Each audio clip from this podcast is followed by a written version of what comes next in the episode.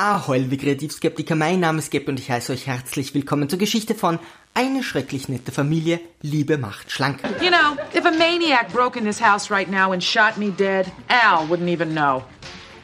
I'd know. In den Kommentaren von YouTube gibt es ein Quiz. Ich bin schon gespannt, wie viele Sprüche ihr den Folgen zuordnen könnt.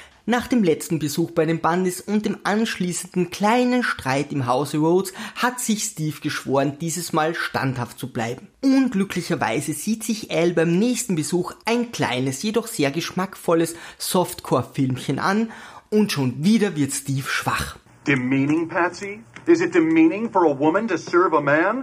What you watching? Patsy, portrait of a stewardess in training.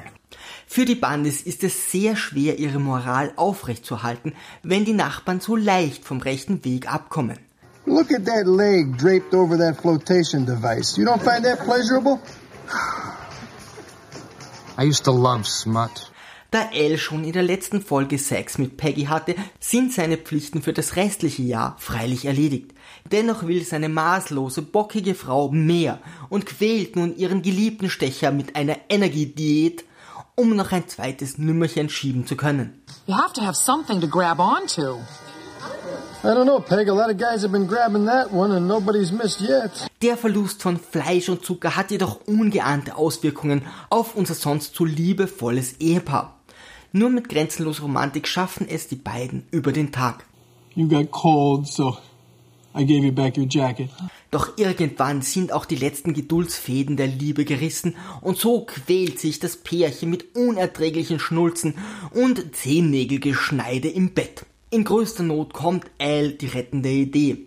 Er überfällt seine Peggy, schiebt ihr puren Zucker in die Kauleiste und kann sie so im letzten Moment vor einem Erzuckern retten.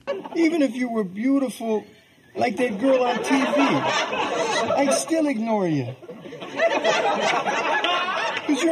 Wife. Zur Versöhnung lässt Al noch ein wenig Poesie wirken, in der er seine Ehe mit einem alten Baseballhandschuh vergleicht.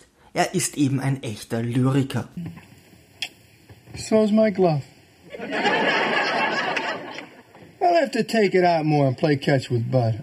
Liebe Kreativskeptiker, Segel immer straff halten und auf zum Horizont.